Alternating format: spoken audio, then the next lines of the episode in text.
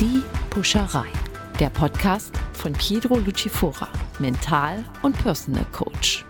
Der zweite Gast, David Zimmer, einer der erfolgreichsten Unternehmer Deutschlands, 47 Jahre alt, Familienvater. Der Saarländer hat in diesem Jahr seine selbst gegründete Firma für mehr als eine Milliarde Euro verkauft. Der Weg dahin war nicht immer einfach und auch jetzt hat er noch Visionen. Ja, David Zimmer, herzlich willkommen in meinem Podcast Die Puscherei. Ich möchte mich dafür bedanken, dass Sie Ihre wertvolle Lebenszeit nutzen, um mit mir heute hier zu sprechen. Ähm, Herr Zimmer, können Sie sich vorstellen, warum ich gerade Sie gewählt habe, äh, um heute hier mein Gesprächspartner zu sein? Nein, nein, aber ich glaube, das finden wir jetzt gemeinsam raus. Absolut. Zum ersten fand ich es unheimlich toll, äh, dass Sie in Ihrem Buch Herzblut so viele Werte versprühen. Ähm, der erste Satz, der mir aufgefallen ist, der mir sehr nahe gegangen ist, ist ähm, für meine Großeltern äh, Opa Günther und Mutti Maria, weil ich von euch die Liebe bekommen habe, die mir bis heute die Kraft gibt, äh, Herzblut, mit Herzblut Mensch zu sein.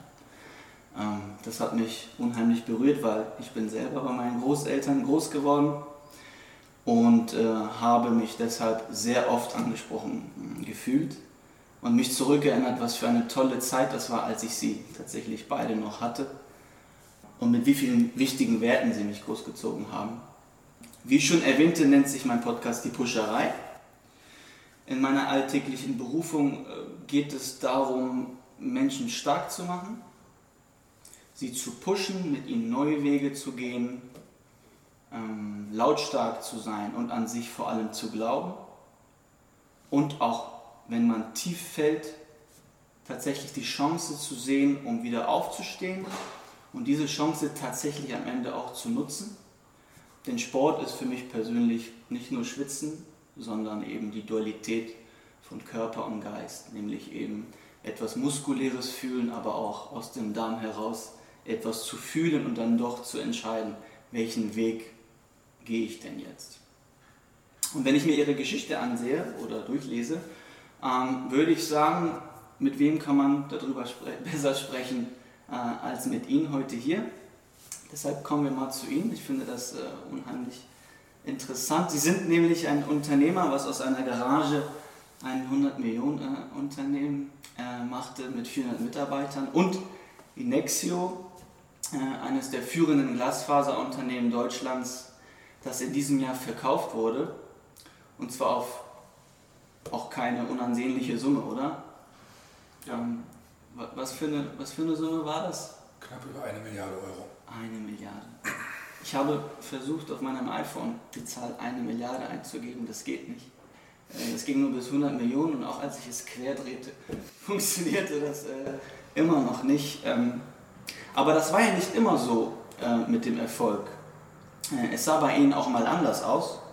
Äh, sie brachen die Schule ziemlich früh äh, ab, nachdem sie ein Auslandsjahr in den USA äh, gemacht hatten und waren sich sicher, dass sie ein Unternehmen aufbauen möchten, der dann am Ende mit 750.000 D-Mark so ein wenig daneben ging. Sie erzählen in ihrem Buch auch von ihrem Großvater, aber ähm, was war das für ein Gefühl, ähm, als junger Kerl ähm, mit so viel Vertrauen erstmal vorauszugehen und dann ähm, so eine Erfahrung einzusammeln, dass es am Ende doch nicht so ging, wie man es geplant hat? Also da war vor allem in der Phase viel Scham mit. Also äh, das war ja 1993 und damals war das noch nicht cool, auch mal zu scheitern, sondern das war eigentlich eine Stigmatisierung noch gesellschaftlich. Und das war eigentlich das Größte, die Angst, äh, was wird hinterm Rücken geredet, ähm, wie viel dummes Zeug reden die Leute. Und auch aus dieser Notsituation heraus, dass ich halt ähm, vorher, Sie haben eben angesprochen, Erfolg, was, was ist eigentlich Erfolg? Also ich habe dort eine ganz andere Definition von meinem persönlichen Erfolg, wie das, was jemand von außen drauf guckt. Wenn jemand von außen drauf guckt, ist das der Erfolg, jetzt, dass ich das Unternehmen für eine Milliarde verkauft habe, klar, das war auch ein Erfolg, aber für mich ist Erfolg eigentlich viel griffiger, indem ich mir ein Ziel setze und das erreiche. Und in dem Kontext war ich losgelöst von irgendeinem Kontostand eigentlich in meinem Leben oft sehr erfolgreich, weil ich mir immer Ziele gesetzt habe und die erreicht habe. Und das führt natürlich auch dazu, dass man dann, auch wenn es mal schief geht, äh, dass man zum einen dann nicht direkt äh, zusammenbricht oder was man heute, äh, ja für alles jetzt einen Fachbegriff, resilienter ähm, auch in seinem Handeln wird und sagt, ja, Mund abputzen und weiter. Und ähm, von extern betrachtet wird Erfolg meiner Ansicht nach viel zu sehr mit wirtschaftlichem oder materiellem Erfolg äh, gleichgesetzt und der war für mich nie die Triebkraft, sondern die Triebkraft war immer, dass ich etwas machen wollte, ähm, was in dem Moment, wo ich mir das Ziel gesetzt habe, irgendwie ein Stück weit ähm, eine Challenge war oder äh, ich will jetzt nicht sagen unerreichbar, weil dann wäre es ein unrealistisches Ziel, aber schon nur mit großen Mühen erreichbar, sagen wir es mal so.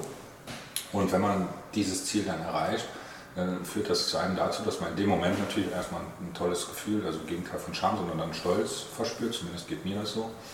Und zum anderen, in dem Moment, wo man dann äh, so eine positive Erfahrung gemacht hat, dass man sich vier, fünf Ziele, die vielleicht gar nicht was Großes sein müssen, aber man erreicht die, dann wird man immer selbstbewusster und äh, hat dann auch weniger Angst, sich das nächste, auch dann potenziell größere Ziel zu setzen. Und ich glaube, deswegen ist Erfolg so für mich so eine abgedroschene ähm, Vokabel, weil man muss sich, glaube ich, da ganz differenziert mit auseinandersetzen und das, was extern oder insbesondere über die Presse und die Medien als Erfolg gesehen wird, ist für mich also bestenfalls eine Dimension und wahrscheinlich ist das noch die für meine Motivation zumindest die am wenigsten relevante, weil es in der Regel nur auf materielle Dinge abzielt. Jedenfalls war es immer eine Herausforderung, die, wo man von vornherein weiß, ohne Kampf, äh, das wird jetzt kein, kein Zuckerschlecken. Ja, also äh, im Kern ist das Leben ein, ein Kampf. Man, ähm, man bekommt nichts geschenkt, egal wie. Und das ist auch das, was jetzt ähm, in, in, in meinem Leben mich auch sehr geprägt hat dass ich halt genau weiß, diese Schulterklopfer, die dann rauskommen, wenn man den vermeintlichen Erfolg hat, äh, das sind ja eigentlich die, die am wenigsten ähm, relevant sind als Person, sondern die wichtigsten sind die, die auch da waren, als es wirklich ein Kampf war, äh, im, im, in allem. In, Sie haben es eben mal schon angesprochen, in der Phase, wo ich dann mit dem einen Unternehmen gescheitert bin. Äh, dann gab es einen Kampf gegen den Krebs, wo ich dann kurz drei Jahre später erkrankt bin, ähm, jeden, jedes Jahr die Firma ein Stück weit erfolgreicher zu machen, ist ein Kampf. Man hat ständig mit Sachen zu kämpfen, wieder bezahlt ein Kunde die Rechnung nicht oder er geht, der Kunde geht äh, insolvent, äh, ein wichtiger Mitarbeiter kündigt, weil er ein besseres Angebot bekommt, man kann ihn nicht halten. Äh, das ist ja jeden Tag äh, ein Kampf im Kleinen. Und deswegen ist es auch ganz wichtig, dass man da nie den Kopf in den Sand steckt, sondern immer weiter strampeln. Das ist ganz interessant. Ich habe das große Glück, mit Wladimir Klitschko ähm, zu arbeiten. Und er hat in der Karriere, nach der Karriere, äh, eine neue Marke sozusagen aufgesetzt und diese Marke nennt sich Face. Und er fand es so unheimlich schade, dass sein alter Trainer Emmanuel Stewart äh, in seiner letzten Vorbereitung dann gestorben ist und er hätte gesagt, ich fand es so schade, dass er all sein Wissen, was er hatte als Boxkoryphäe, nie festgehalten hat. Also hat er es jetzt anders gemacht und zum Thema Kampf und Herausforderung kam Face. Und das ist ganz interessant, weil Face bedeutet Focus, Agility, Coordination und Endurance. Und äh, eben das Wort Face, weil wir sagen, wir dürfen den Herausforderungen eben nicht den Rücken kehren, äh, sondern wir müssen sie facen und das annehmen. Und er selber sagt ja auch, die Angst im Ring hat mich stark gemacht von einem harten Schlag. Also ich hatte so viel Angst, getroffen zu werden, dass ich noch doller gehauen habe. Ähm, und deswegen ist es jetzt seit zwei Jahren beschäftige ich mich ähm, auch mit dem Thema Herausforderung und wie wir äh, damit umgehen. Und äh, deshalb kann ich das total gut verstehen, dass man sagt, äh, nur aus einer harten äh, nur aus einem harten Kampf kommt man wieder stärker heraus. Äh, ich persönlich äh, war mit 16 Profisportler und musste mit 18 wieder aufhören durch eine Verletzung. Auch ich musste mich wieder neu finden. Auch für mich war es etwas ganz Neues, weil man hat natürlich als kleiner Junge verzichtet man auf, auf unheimlich viel und man hat nur ein Ziel und sonst gibt es gar nichts. Es gibt da dann weder Freunde, es gibt nicht davor, danach, es gibt Schule, Training, Schule, Training, Schule, Training. Und ähm, ihr Großvater hatte sie anfangs unterstützt in ihrem Vorhaben mit der Ausstrahlung und Sicherheit, äh, die er ausstrahlte. Vor allem erzählte ihnen dann auch ein Banker, ähm, wenn sie ihren Großvater dabei haben, dann ist das die halbe Miete. Gerade weil auch die Banken diese Sicherheit brauchen. Aber ihr Großvater machte nicht die ganze Zeit mit. Also es kam irgendwann der Zeitpunkt, äh, wo er sich zurückgezogen hat. Ähm, warum hat er nicht mehr mitgemacht? Es war ganz einfach. Äh, meine äh, heutige Ehefrau hat ihm nicht gepasst und er hat dann von mir verlangt, dass ich mich dort trennen sollte. Und dann habe ich gesagt, ich lasse mir von ihm mein Leben nicht diktieren. Und das hat zu einem starken oder kaum kippbaren Bruch zwischen uns geführt. Wie fühlt man sich da? Ich meine, man ist zuerst mit einer Person mit viel Macht und man denkt, die Welt gehört jetzt mir und ich bin genau auf dem richtigen Weg. Und plötzlich kommt was, womit man nicht rechnet und sie stehen dann alleine da. Ich meine, was passiert denn dann? Ist es dann eine Frage des Egos oder was ging da in ihnen vor? Also erstmal war da ein Gefühl natürlich auch von Ohnmacht mit der Situation umzugehen. Auf der anderen Seite war ich dann doch immer auch äh, Egoist genug, ähm, meinen Weg gehen zu wollen, egal wer mir dort vorschreiben wollte, wie der ideale Weg oder äh, sein Weg für mich, der von ihm für mich ausgedachte Weg äh, laufen sollte. Und ähm, äh, es war natürlich eine große Enttäuschung, also gerade im, innerhalb vom Familienumfeld. Äh, mein Vater und also meine Eltern haben da auch sehr stark dann äh, versucht, äh, mich zu unterstützen oder das auch unterstützen, das irgendwie aufzufangen, aber das geht halt nur begrenzt. Und ähm, ja, äh, ich sage mal, der schlimmste Verrat ist immer der, der aus dem engsten, äh, aus dem engsten Kreis kommt. So ähnlich habe ich mich da gefühlt in der, in der Situation. Sie sagen ja, zwei, zweierlei Parteien haben Sie ja geprägt. Ne? Die eine Seite war ja Ihr Großvater, der war die Machtperson, und die andere Seite war die Vaterseite, und die war ja so liberal. Genau. Und deswegen haben Sie sich dann quasi für den Weg entschieden, äh, sich nichts sagen zu lassen und tatsächlich Ihrem Bauch und Ihrem Herzen zu folgen. Ähm, wenn man so viel Geld von Menschen verliert, die einem wichtig sind, ich habe gelesen, es war Tante, Onkel, äh, es waren Banker, ähm, wie ist es allen Menschen zu erklären, die an ihnen geglaubt haben, dass ihr Geld erstmal weg ist? Ähm, ich habe in ihrem Buch gelesen, dass es nicht so einfach für sie war. Wie geht man daran? Ja, wie ich eben schon gesagt habe, da ist natürlich auch ganz viel Charme äh, mit dem Spiel. Auch äh, der Glaube, man hat jetzt in dem Moment versagt. Und ähm, ja, ich habe dann den größten Teil der, der Schuld auch übernommen, ähm, persönlich, ähm, sodass das Problem dann in weiten Teilen, nicht komplett, aber in weiten Teilen bei mir äh, abgeladen wurde, obwohl ich vom Alter und von da, wo ich wirtschaftlich stand, der Schwächste in dem ganzen Spiel in Anführungszeichen war. Ähm, aber trotzdem war mir das wichtig, weil ich wollte auch weiter morgens in den Spiegel gucken können. Und ich habe gesagt, ich habe es versemmelt, also jetzt muss ich auch gucken, wie ich äh, die Kohlen nochmal aus dem Feuer äh, hole, obwohl ich in der Situation gar nicht genau wusste, wie geht das und wie lange wird das dauern. Ähm, aber es war einfach für mich so auch eine Frage der Ehre, auch wenn sich das jetzt ein bisschen komisch anhört, aber äh, schon meine Ehre wiederherzustellen, indem ich das, äh, äh ja, Chaos, was da angerichtet wurde, wieder wegkehre, obwohl ich gar nicht der Verantwortliche eigentlich für das, mhm. für das Chaos war.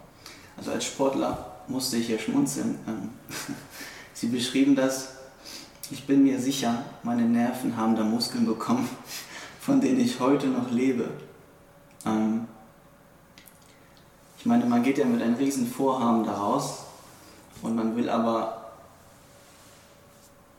alles dafür tun, damit die Menschen irgendwie dann doch weiter äh, auf diesem Boot bleiben und man will ja dann doch beweisen, äh, ihr werdet schon sehen, ähm, ich mache es wieder gut. Also dieser Satz, äh, ja, ich kann ihn nur noch mal unterstreichen, also das ist beispielsweise auch mein Umgang mit, mit Angst. Äh, als Beispiel, als ich beim, bei RWE war, ich war im kurzzeitig für knapp sechs Jahre im RWE-Konzern. Da hat mein damaliger Chef immer zu mir gesagt, gell Herr Zimmer, Sie haben vor nichts Angst. Und er hat aber das gar nicht verstanden. Ich habe genauso Angst vor oder finde gewisse Situationen unangenehm, aber dann läuft mittlerweile bei mir im Kopf ein Film ab, wo ich sage, was ist denn das Schlimmste, was passieren kann, wenn ich in so eine Angstsituation komme. Und, äh, und dann sage ich immer wieder so, ich war schon pleite, ich hatte schon quasi ein Todesurteil äh, mit der Krebserkrankung. Und kann das eigentlich schlimmer sein oder was sind die, die Handlungsoptionen, die ich noch habe? Und in dem Moment, wo ich anfange, mein meine Gedanken in diese Richtung zu machen, dass ich nicht mehr darauf fokussiere, wie die Schlange vor der, vor dem, äh, wie das Kaninchen vor der Schlange zu sitzen und zu warten, oh, hoffentlich beißt die jetzt möglichst schnell zu, dann ist man ja gelähmt. Und deswegen, ich glaube, Angst ist ganz schlimm. Ich beschäftige mich mit den Optionen, was kann ich mit der Angst machen und dann geht die Angst erstaunlicherweise, die geht dann weg.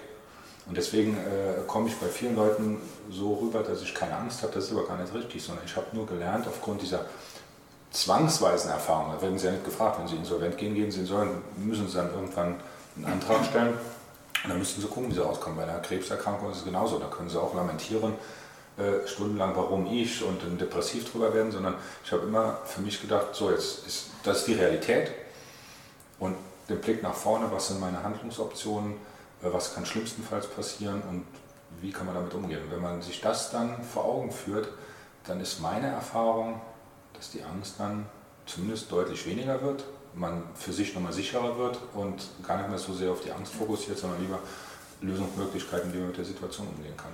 Das ist eigentlich relativ einfach, aber ja. die wenigsten Menschen machen es irgendwie. Im Nachhinein ist es natürlich immer äh, ein bisschen einfacher. Ähm, Sie haben aber nun so unheimlich viel erreicht. Ähm, haben Sie eigentlich noch Ziele? Klar, ich war jetzt äh, beispielsweise gerade auf dem Matterhorn. Das war ein Ziel, das hatte ich seit ich ein kleines Kind war. Ich weiß gar nicht mehr genau, so ich schätze mal so mit sieben, acht Jahren wollte ich unbedingt auf diesen, auf diesen Berg. Mein Problem war nur, dass ich halt mit der Höhe nicht sehr gut klarkomme. Also, also kommt wieder Angst. Ich hatte also Höhenangst und habe dann vor fünf Jahren angefangen mit einem Bergführer aus Zermatt äh, mir die Höhenangst abzutrainieren. Und es geht. Und jetzt war ich vor, also am 29. August war ich auf Matterhorn. Und ging dann auch? War alles ging okay? Problemlos, war überhaupt keine Angst gehabt. Okay, also Sie sagen, äh, mit der Angst umgehen kann man tatsächlich trainieren. Ja. Und wenn man so eine Herausforderung annimmt, etwas so zu schaffen, dass man quasi mit Hindernissen rechnen muss, äh, dass man, wenn man diesen Weg geht, von vornherein äh, sich im Klaren sein muss, dass man vielleicht ein Ziel hat, aber der Weg dahin nicht immer so ist, äh, wie man sich denn wünscht. Ähm, ich habe gelesen, Sie sind ein Visionär. Das heißt, man arbeitet auch viel im Kopf mit Bildern. Ähm, was, sind, was sind Ihre Bilder, nachdem Sie jetzt quasi eine Basis geschaffen haben, ähm, die so komfortabel ist? Was ist jetzt der nächste Step? Ähm, weil ich weiß, man als Visionär, ich kenne das auch von mir selber, man macht was, dann ist man ja damit nicht zufrieden, sondern man sucht gleich wieder das Nächste. Und ähm, was ist für Sie jetzt das Nächste? Ja, also Ziel habe ich noch ausreichend, vor allem weil auch jetzt dieser Schritt, das ist wieder das, was wir eingangs schon besprochen haben, mit dem externen Blick auf den Erfolg und wie ich selbst für mich den Erfolg definiere. Ich glaube, es gibt noch genug zu tun. Man muss erstmal bei sich selbst quasi so eine Art Inventur machen. Wo stehe ich heute und ist das, was ich heute tue, noch das, was mir A, Spaß macht, was meinen Fähigkeiten entspricht oder bin ich bereit, in diesem Kontext mich noch weiterzuentwickeln oder sage ich, das ist jetzt ein Thema, ähm, wo ich für mich selbst sage, jetzt müssen andere Leute mal ran, weil beispielsweise jetzt im unternehmerischen Kontext, ähm, ich glaube, dass ich ein sehr, sehr guter Unternehmer bin aber ich bin kein guter Manager.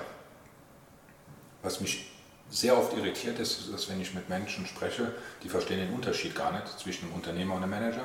Aber mir hat diese Erfahrung bei RWE und auch verschiedene andere Erfahrungen, die ich gemacht habe im Leben, gezeigt, dass es ein himmelweiter Unterschied.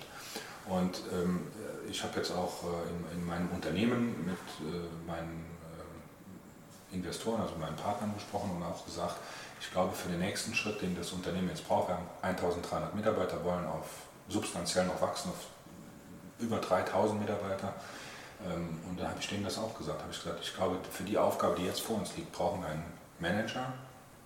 Und das unternehmerische Element wird immer weniger relevant.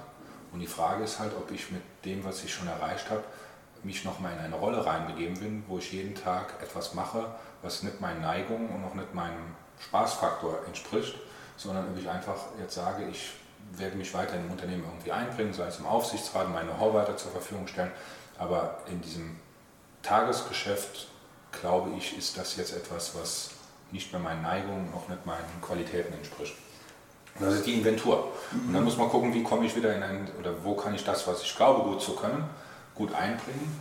Und das ist im Wesentlichen Dinge zu bauen, also neu aufzubauen. Und deswegen habe ich jetzt äh, ähm, so einen Venture Capital Fonds aufgelegt, wo ich Startups äh, mit unterstütze, mit, mit dem Know-how, wo ich teilweise ähm, äh, selbst ins Management gehe, zumindest um den Laden mal aus dem mhm. Dings zu bringen. Dann äh, habe ich auch schon, äh, seit ich äh, klein bin, immer mal wieder die Vision gehabt, man muss irgendwas in Afrika tun. Und zwar nicht Entwicklungshilfe, sondern investieren, damit die sich selbst helfen können. Und jetzt bin ich äh, dabei mit ähm, zwei jungen Männern aus Saarbrücken, die einen Partner in Tansania haben und eine Wasseraufbereitungsanlage entwickelt haben, die man für kleines Geld wie so eine Pommes frites ähm, dort installieren kann. Und man kann dann mit so einer Anlage für 60 bis 100 Leute aus Trekkingwasser halt wirklich Wasser in Trinkwasserqualität machen. Und das ist eine riesen Herausforderung. Dort werde ich jetzt wahrscheinlich investieren. Ich suche nach weiteren solchen Dingen, wo man auch nicht etwas macht, um noch mehr Geld zu verdienen, sondern wo man wirklich Sinn stiften kann und etwas tun kann im Kleinsten oder im Rahmen meiner Möglichkeiten, um die Welt wirklich zu verbessern. Wenn Sie darüber sprechen, dass es ein Unterschied ist, Manager und Unternehmer zu sein, also wenn wir da jetzt in die Definition gehen, ist es dann Unternehmer zu sein, zu wissen, was man will und der Manager es aber umsetzen kann oder was meinen Sie dann damit? Genau, also äh, ich sag mal, es ist erstmal, wie geht man mit Risiko? Da sind wir auch äh, sehr stark wieder äh, bei Angst. Ich glaube, meine größte Stärke ist, dass ich in den chaotischsten Situationen einen kühlen Kopf bewahre und diesen Organisationen Richtung geben kann. Was überhaupt nicht mein Wetter ist, ist mir ein neues Organigramm für 1300 Leute auszudenken und die dann damit einhergehenden Konflikte zu moderieren und zu äh, managen. Das ödet mich eher an. Ähm, oder mich mit so Sachen auseinanderzusetzen wie Dienstwagenrichtlinie, Reisekostenrichtlinie. Da stellen sich mir schon die Nackenhaare, wenn ich die Wörter in meinen Mund nehmen muss. Und das ist etwas, wo ich jetzt an einem Punkt im Leben angekommen bin, wo ich sage, ich brauche nicht mehr zu arbeiten, also aus wirtschaftlichen Erwägungen. Deswegen Warum soll ich etwas tun, wo ich jeden Morgen hingehe und tue etwas nur widerwillig? Ich glaube, dass ich das intellektuell kann. Das ist aber gar nicht die Frage. Die Frage ist, kann man sich nicht den Luxus im Leben irgendwann leisten? Und an dem Punkt bin ich halt für mich schon länger eigentlich, also schon sehr lange. Ich habe auch Inexio immer gemacht, nicht weil ich da viel Geld verdient habe, sondern primär, weil ich morgens zur Arbeit gegangen bin und dort Spaß hatte. Und äh, das war auch so ein Finding, ähm, äh, meiner Erfahrung in, in, in, so einem Konzern, als ich dort gesagt habe, ich möchte gehen, war die erste Reaktion, sie haben mir eine Gehaltserhöhung angeboten, wo ich dann meinem Chef gesagt habe, verstehen Sie das nicht, ich komme hier nicht jeden Morgen hin und freue mich, wie viel in drei Wochen oder in vier Wochen auf dem Lohnzettel ist, sondern ich, brauch, ich komme hier hin, weil ich hier Spaß haben will, weil ich was gestalten will, weil ich was umsetzen will. Und nachdem ich meinen Frust artikuliert hatte, dass ich das hier alles nicht mehr kann, war die Reaktion, einmal bieten ihm eine Gehaltserhöhung an. Da habe ich gesagt, also in der Schule hat man gesagt, Thema verfehlt, sechs Sätzen. Ja. Und das ist halt in vielen dieser Strukturen so. Ich glaube aber auch, dass viele Menschen diese Strukturen wollen und brauchen. Nur da bin ich halt der Falsche für. Sie sprachen ja gerade äh, von Erfolg. Ein Teil des Erfolgs ist es natürlich, sich auszusuchen, welche Teile man in so einem Unternehmen machen kann äh, und was nicht. Aber was ist für Sie persönlich, was bedeutet Erfolg? Meine, für manche bedeutet Erfolg äh, jetzt ähm, ähm, viel Zeit haben und dafür viel Geld verdienen und der andere sagt, für mich ist Erfolg äh, etwas irgendwo zu investieren, was ähm, Sinn hat, um andere Menschen sozusagen noch stärker zu machen.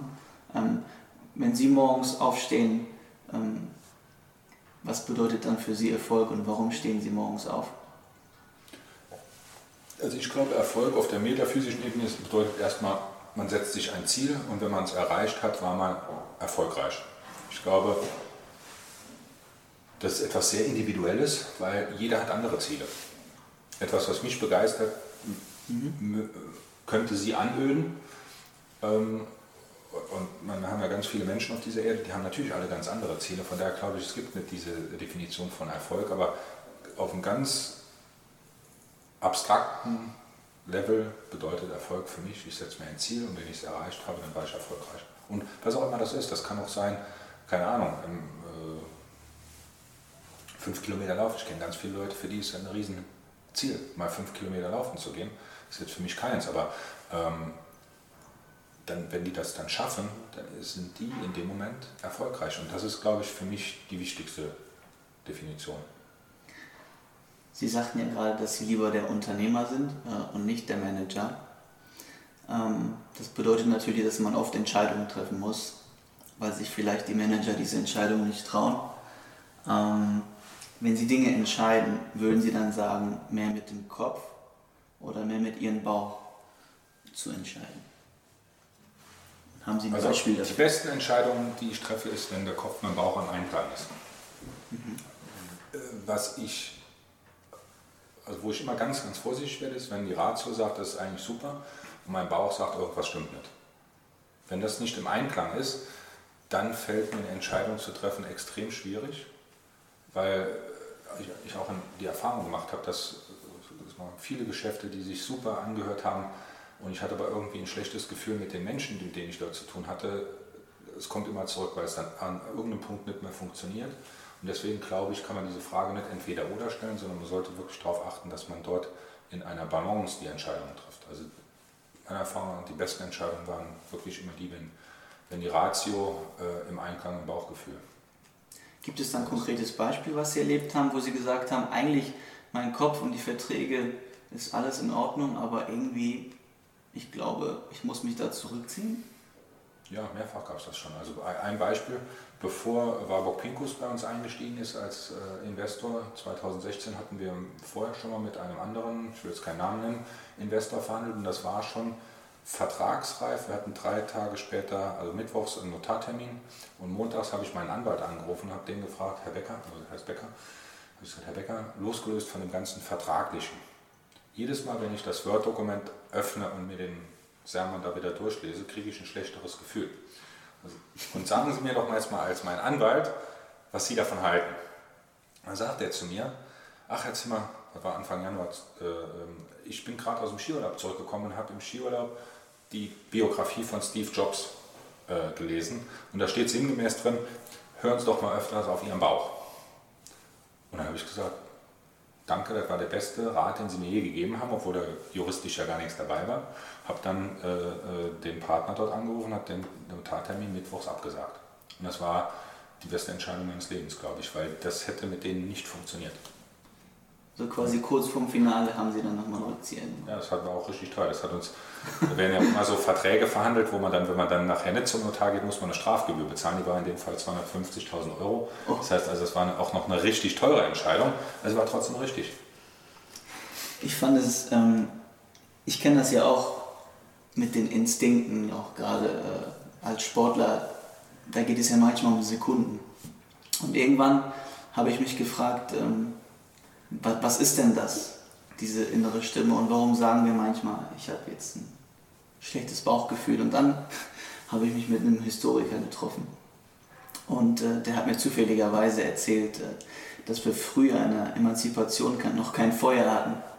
Und somit war unsere ganze Energie nur mit unserem Darm beschäftigt und unser Gehirn konnte sich nicht äh, so weiterentwickeln, wie es heute ist. Das bedeutet, dass wir am Anfang nur mit unserem Bauch gefühlt haben, ne? in Form von Hunger, Ärger, man sagt, ne, ich habe ein mulmiges Gefühl oder Angst. Und ähm, ich fand unheimlich interessant, dass das so lange her ist und auch anatomisch gesehen Bauch und Kopf äh, so unheimlich äh, ähnlich aussehen. Und deswegen ist es für mich immer eine essentielle Frage, wenn ich auch hier im Coaching bin. Ähm, es ist immer die erste Frage, die ich stelle, was sagt denn Ihr Bauch dazu? Und ähm, wenn Sie aber jetzt die letzten 13 bis 15 Jahre Revue passieren lassen, ähm, was war dann Ihre allergrößte Herausforderung und vor allem, wie haben Sie denn eine Chance daraus gemacht? Also die allergrößte Herausforderung war sicherlich die Entscheidung zu treffen, dem Konzern und damit der Sicherheit in meinem Leben den Rücken zuzukehren. Ähm, also ich habe dann wieder gefühlt aus dem Bauch, äh, dass ich nicht mehr jeden Morgen, also die Überlegung, also als ich zum RWE-Konzern kam, war ich 28, war einer der jüngsten, die dort in einer Tochtergesellschaft Vorstand waren. Und da hatte ich so das Gefühl, wow, wo soll das noch hinführen? Die Karriere kann eigentlich nicht mehr besser sein. Nach zwei Jahren habe ich gedacht, um Gottes Willen, die kochen hier auch nur mit Wasser. Und nach vier Jahren war ich so motiviert, dass ich gedacht habe, die kochen hier nicht nur mit Wasser, die kochen mit heißer Luft. Und dann stand ich vor der Entscheidung, ich war dann 34, 3 oder 34 und ähm, habe mir dann vorgestellt, kann ich mir das noch geben bis zur Rente? Dann habe ich gesagt, 30 Jahre ohne Spaß, jeden Morgen zur Arbeit zu gehen, mache ich nicht. Das war auch eine der Sachen, die ich mir, als ich die Krebserkrankung hatte, geschworen habe, dass ich gesagt habe, ich mache nie mehr etwas in meinem Leben, wo ich das Gefühl habe, drüber zu erkranken. Und wenn Sie jeden Morgen mit dem Kloß im Magen zur Arbeit gehen, weil Sie keinen Spaß mehr haben, dann werden Sie irgendwann darüber krank. Ich so. Und das war die größte Herausforderung. Daraus eine Chance zu machen, ja, haben viele nicht gesehen. Ich war jetzt total überzeugt, dass es funktioniert, aber das war natürlich schon eine Herausforderung, so ein sechsstelliges Gehalt wegzugeben für ähm, null Sicherheit. Wir hatten ein paar Jahre vorher gerade ein Haus gebaut. Ähm, das war schon knackig. Das glaube ich. Entscheidung. Glauben Sie daran, dass wenn man Dinge unterdrückt und immer ständig gegen sich geht, dass das tatsächlich krank machen kann? Ja, bin ich fest von überzeugt. Ohne dass ich ja jetzt irgendeine wissenschaftliche Evidenz für habe, das ist auch nur ein Bauchgefühl, aber ich, ich, ich glaube daran, ja. Als Visionär glauben Sie ja fest daran, dass, dass keine Krise größer als eine Chance sein kann. Aber was war der Moment, der aller, allergrößte Moment, wenn Sie alles Revue passieren lassen? Irgendwann kommt es ja, dass man sagt, okay, dieser Moment hat mir in meinem Leben gezeigt, dass es tatsächlich eine Chance geben kann, nachdem ich eigentlich denke, es geht nicht mehr weiter. Da gibt es jetzt nicht den einen singularen Moment, wo sich die Spreu vom Weizen getrennt hat, sondern ich glaube, im Leben ist es eine Aneinanderreihung von kleinen Sachen, die in dem Moment, wo sie passieren, unbedeutend erscheinen. Aber wenn man dann zehn Jahre rückwärts blickt, sagt man, bumm, das war's. Aber in dem Moment, also als man diese Entscheidung getroffen hat, ähm, war das vielleicht äh, gar nicht so. Von daher fällt es mir sehr schwer, die, darauf eine Antwort zu finden weil ich ähm, wirklich glaube, das Leben ist, äh, einer meiner Lieblingssprüche bei meinen Mitarbeitern ist, äh, niemals aufhören zu strampeln, weil sonst fällt man um, also als mhm. Fahrradfahrer. Und deswegen jeden Tag, auch wenn man keine Lust hat, immer weitermachen, äh, nie aufgeben äh, im, im Kleinen. Das ist eigentlich die, das Erfolgsgeheimnis und jetzt nicht zu sagen, ich habe da jetzt eine Sache und wenn ich die erreicht habe, dann es geht immer irgendwie weiter und dann muss, das nächste Ziel her. Ich glaube, das ist eine Aneinanderreihung von, von kleinen Sachen, die unbedeutend erscheinen, aber als Summe dann doch den Erfolg ausmachen. Jetzt mal, ich erlebe jeden Tag Menschen, die in einem Hamsterrad sind, weil es immer darum geht, höher, weiter und schneller zu sein. Aber Sie jetzt mit so viel Erfahrung, wie wichtig ist es mal zu bremsen auf dem Weg nach oben und sich auf die Schulter zu klopfen, um zu sagen, hey, das hast du jetzt wirklich super gemacht. Also ich glaube, auch ein Spruch meiner Mitarbeiter gegenüber ist Work hard, play hard.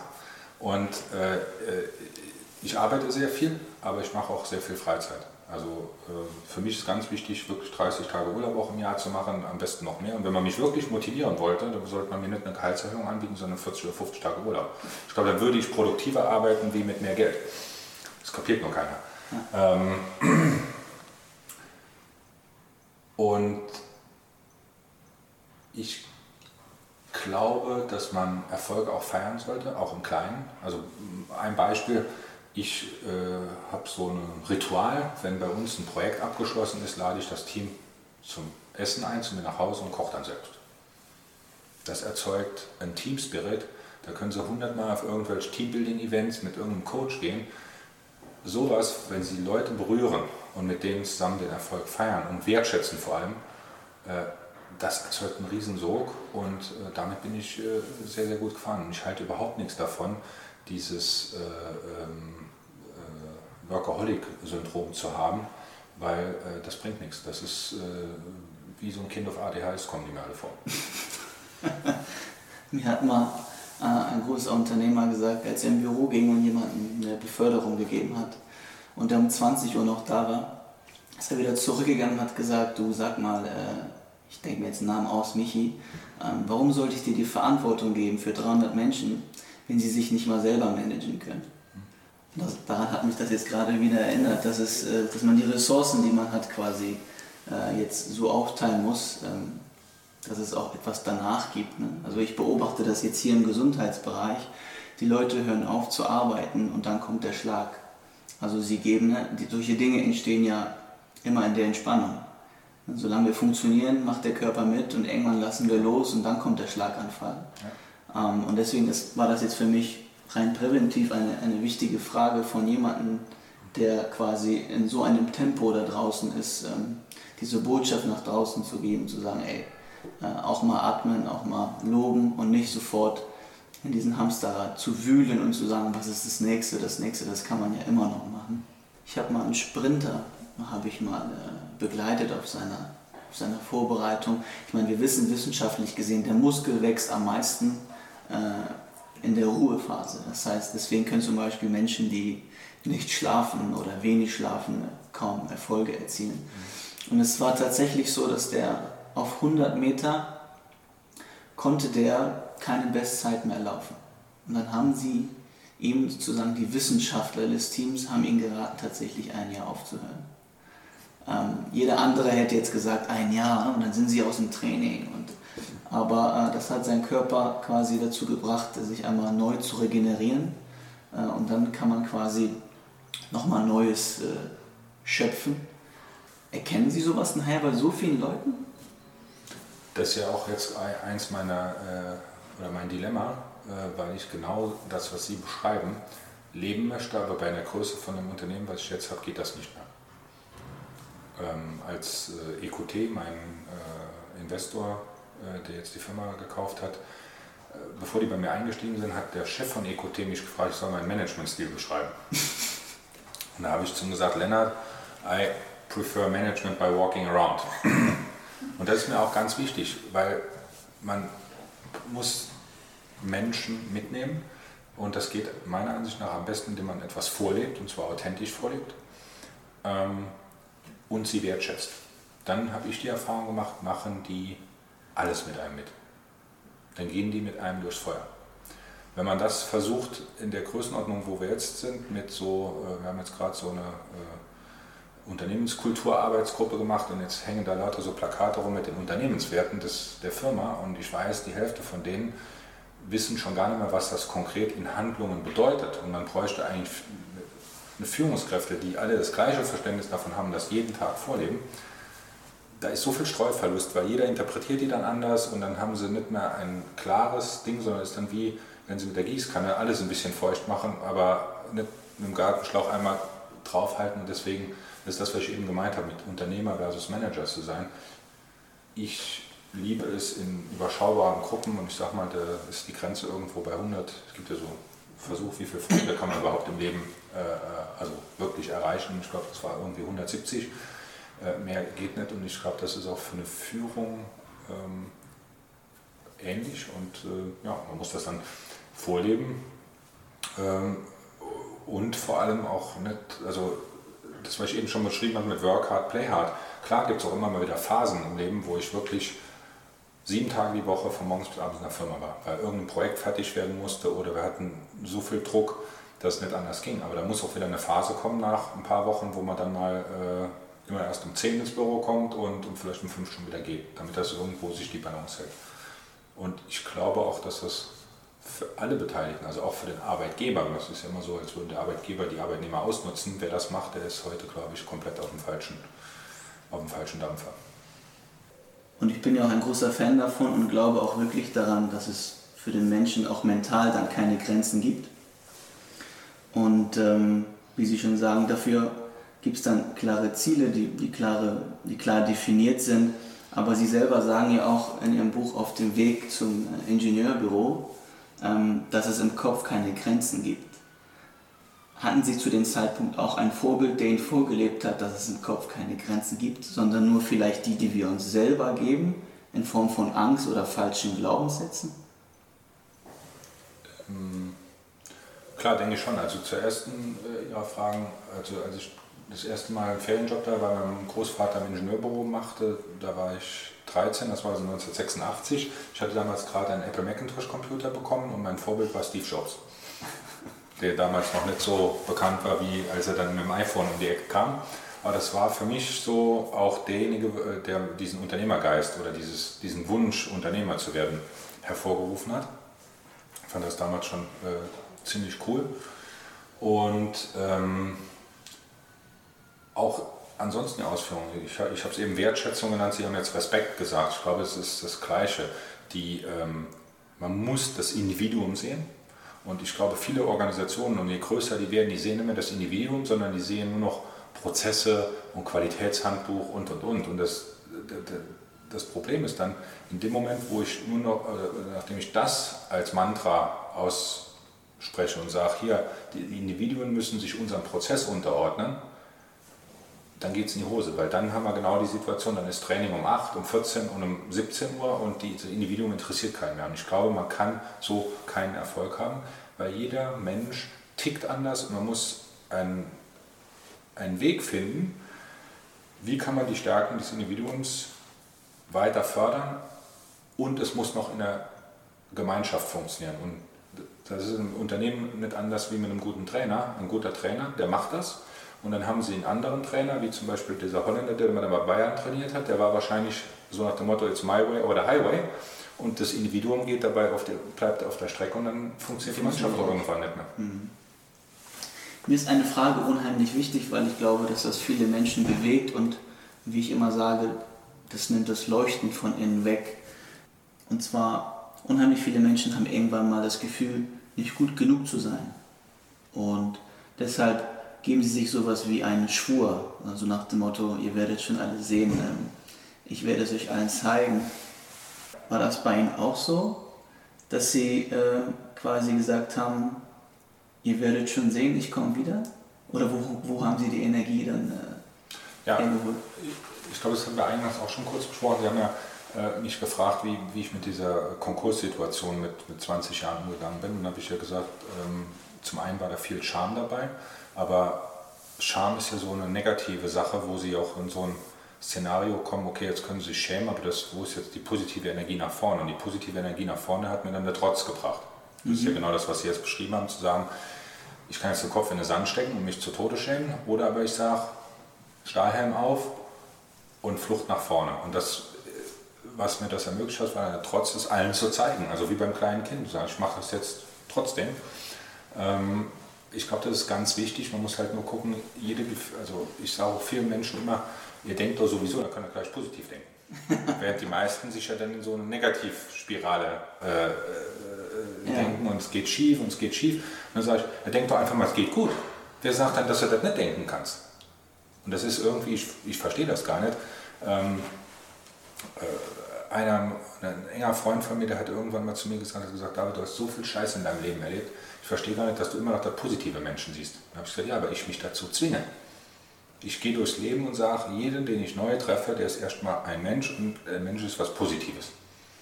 Bis er mir das Gegenteil bewiesen hat. Und ich glaube, ein Großteil der Menschheit, die läuft darum und sagt, jeder, den ich hier treffe, der ist erstmal schlecht für mich, bis er mir das positive Gegenteil bewiesen hat. Und ich glaube, der Ansatz, den ich habe, der ist viel einfacher.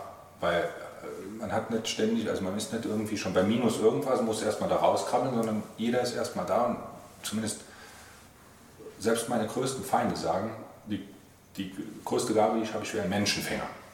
Ich glaube auch, dass das stimmt, weil, aber das ist aber nur so, weil ich jedem positiv gegenübertrete, bis er mir das Gegenteil beweist. Und dann kann man immer noch Schluss machen. Aber warum soll ich denn jedem schon irgendwie mit so einem Abstand äh, entgegentreten, nur aus Angst, er könnte mir was Schlechtes wollen?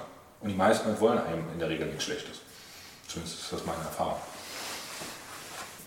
wir lernen ja von den Dingen da draußen, die jetzt geschehen sind, ja auch, auch unheimlich viel, wie zum Beispiel, dass ähm, die Digitalisierung oder jetzt etwas, wie wir jetzt gesehen haben, Sie beschreiben, in den Corona-Fällen war das so, waren wir kaum, kaum darauf vorbereitet und äh, der eine Lehrer wollte lieber was mit Teams machen und der andere wollte lieber auf Zoom gehen und sie waren tatsächlich davon erschrocken, dass es so eine Art äh, militärische Gleichheit gibt und ähm, was ich sehr, sehr lustig fand, ist, dass sie sagten, äh, in Deutschland gibt es kein Silicon Valley, weil wir dafür sorgen, äh, dass es am Ende vom Abitur kein, kein Spinner mehr gibt. Genau. ähm, heißt das, Sie würden Spinner tatsächlich äh, bunte Leute so einen gewissen äh, Freiraum im Unternehmen dann auch geben, um, um zu sagen, ihr habt jetzt freie Hand, mach mal? Ja, das muss man machen. Nur mal ein Beispiel. Ich mache oder habe Triathlon gemacht und da haben wir immer freitagsabends Schwimmtraining gehabt und danach wird noch ein Bier getrunken oder zwei, drei. Und ich hatte da Kollegen, die haben dann gesagt, oh David, auf der Arbeit ist so scheiße, ich habe Burnout. Ich mache jetzt mal drei Monate Krankenschein. Einen Satz später sagen die dann, ich habe mich aber zum Ironman in Rot angemeldet. Und dann habe ich gesagt, im Moment, wie passt das denn zusammen? Entweder hat man Burnout oder man, man kann sich auf einen Ironman vorbereiten. Und ich glaube einfach, dass äh, gerade äh, äh, auf der Arbeit oder von Führungskräften oder gerade bei solchen militärischen, der war jetzt noch bei der Bundeswehr, der Kollege da, das funktioniert halt nicht, dieses von oben alles gleichförmig nach unten. Klar, es gibt gewisse Strukturen, wo das nicht anders geht und dann brauchen wir gewisse Menschen, die da die da reinpassen, aber es gibt halt auch viele, die da nicht reinpassen und äh, die werden dann dort auch nicht glücklich. Und daraus habe ich so einen Spruch gemacht, den ich auch in meinem äh, Unternehmen oft äh, bringe und sage, in jedem steckt ein Atomkraftwerk und die Führungskräfte müssen den Knopf finden, wo man es anschaltet. Und den hat jeder Mensch. Ich habe beispielsweise einen Kollegen, der bei uns in der Programmierabteilung ist, der ist seit Anfang an die nächste dabei. Der ist in der Führung her schwierig, weil der kommuniziert einfach nicht. Also wenn der morgens ins Büro kommt, dann hat er schon eine Körpersprache, dass er am liebsten wie so ein Invisible Man bis zu seinem Arbeitsplatz kommt und der hat einen klaren Ding, der schafft bis nachts um drei und kommt dafür morgens erst um elf. Ist genau derselbe Fall wie eben. Der tut jetzt nicht nach Mekka beten, aber der hat halt einen, einen Tagesablauf, der ist halt anders. So, der, ist, der ist Programmierer, der sitzt am besten nur vorm Computer, der wohnt noch bei seiner Mutter mit 49 Jahren. Den muss ich anders behandeln wie einen Vertrieb, der total extrovertiert ist. Obwohl das auch eine Leistung ist, mit 49 noch bei der Mutter wohnen zu können. so, und er macht jede, jedes Jahr zwei Wochen Urlaub, um daheim die Hecke zu schneiden. Ja. Das ist der Running Gag. Ähm, aber klar, mit dem muss man anders äh, äh, umgehen und, und, den kann man auch mal anders motivieren, wie dem ist wichtiger, dass er die neueste Programmiersprache im Kurs bekommt, wie eine Gehaltserhöhung, als Beispiel.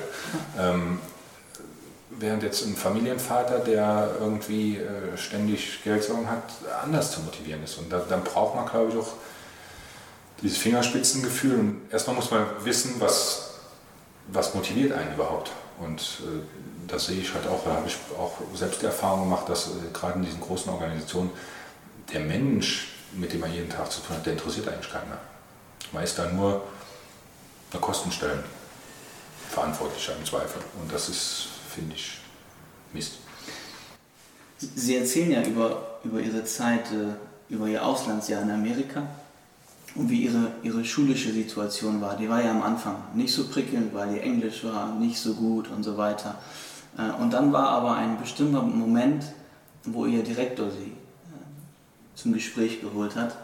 Und da hat es richtig geknallt. Also im Grunde genommen hat er zu Ihnen gesagt, die Motivation gefällt mir nicht. Ähm, aber am Ende hat er gesagt, ähm, schwamm drüber und äh, du schaffst es schon. Oder sie schaffen es schon. Und ähm, sie haben beschrieben, dass das für sie ein Reset war. Aber obwohl es so geknallt hat und äh, ähm, was. Weil der was, Unterschied ist, ja. es kann ja knallen, aber die Frage ist, wie geht man nach dem Knall aus dem Gespräch? Hat man das Gefühl, man wird nur klein gemacht? Oder hat man das Gefühl, und das war in dem Fall so, der hat an meinen Stolz appelliert, dass er gesagt hat, du bist viel besser wie das, was du bisher gezeigt hast. Und zeig uns das doch mal. Und dann geht es natürlich ganz raus mit einem Moment äh, auch wieder so ein bisschen Trotz. Dem zeige ich es jetzt mal. Der hat recht, in mir steckt ja viel mehr. Und äh, ja, der hat halt den richtigen Knopf bei mir gefunden, wie er äh, das Atomkraftwerk aktivieren konnte.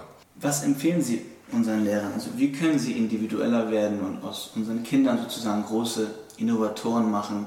Klar, wir kommen aus diesem äh, von diesem humanistischen Ideal. Am besten würden wir alle äh, Faust und Shakespeare und was weiß ich alles können. Aber da muss man sich doch mal die Frage stellen, für das, was uns heute, die Herausforderung heute und in der Zukunft, welche Relevanz hat das noch, außer dass man dort dann sagen kann, oh, wir sind das humanistischste Volk, was die Erde je gesehen hat. Aber bringt uns das wirklich pragmatisch in die Zukunft weiter und beschert es unseren Kindern auch eine bessere Zukunft? Weil darum sollte es doch gehen. Ohne die Vergangenheit zu vergessen. Ähm, und ich glaube, dass man da schon die Frage stellen muss, ähm, mehr Wahlfreiheiten für die Kinder, sage ich jetzt mal, wirklich nach ihren Neigungen zu gehen und nur so ein Basisset, klar, wir wollen keine Analphabeten, also Deutsch sollte jeder können und zumindest die Grundrechenarten, aber warum muss jeder eine logarithmische Ableitung können? Das ist was für Nerds, die nachher äh, Mathematik studieren wollen, das braucht es meiner Ansicht nach nicht. Und gleichzeitig haben wir die Situation, dass immer mehr Jugendliche quasi an der Privatinsolvenz krebsen, weil sie nie gelernt haben, mit Geld umzugehen. Also warum hat, hat man nicht in der Schule ein Fach mal, wie lerne ich den Umgang mit Geld? Ähm, zu guter Letzt, äh, wenn Sie morgen alle Unternehmen, äh, die Sie betreuen, für drei Jahre loslassen müssen, Sie dürften weder handeln noch was sagen und Sie würden den, Ihre rechte Hand sozusagen äh, ins Büro holen ähm, der dann ab sofort sozusagen mit ihrer Zunge sprechen soll und alle Entscheidungen treffen soll. Mit welchem Lebensmotto würden Sie ihn losschicken in die drei Jahre? Ich würde ihm auf jeden Fall schon mal sagen, dass er nicht mit meiner Zunge sprechen soll, sondern er soll es nach seinem Wissen und Gewissen den besten Job machen und sich davon leiten lassen, ständig darüber nachdenken, wie hätte der David das gemacht. Das führt, glaube ich, zu nichts. Herr Zimmer, ich bedanke mich nicht nur äh, für Ihre wertvolle Zeit, ich bedanke mich dafür, dass Sie mich dabei unterstützen, rauszugehen, ähm, für mich auf die Bühne und die Menschen, die verwundet sind, äh, stark zu machen und nochmal aufzustehen, um weiterzumachen, auch wenn Sie denken, dass es nicht mehr weitergeht. Deshalb äh, vielen Dank, dass Sie heute hier waren. Ja, vielen Dank für die Gelegenheit.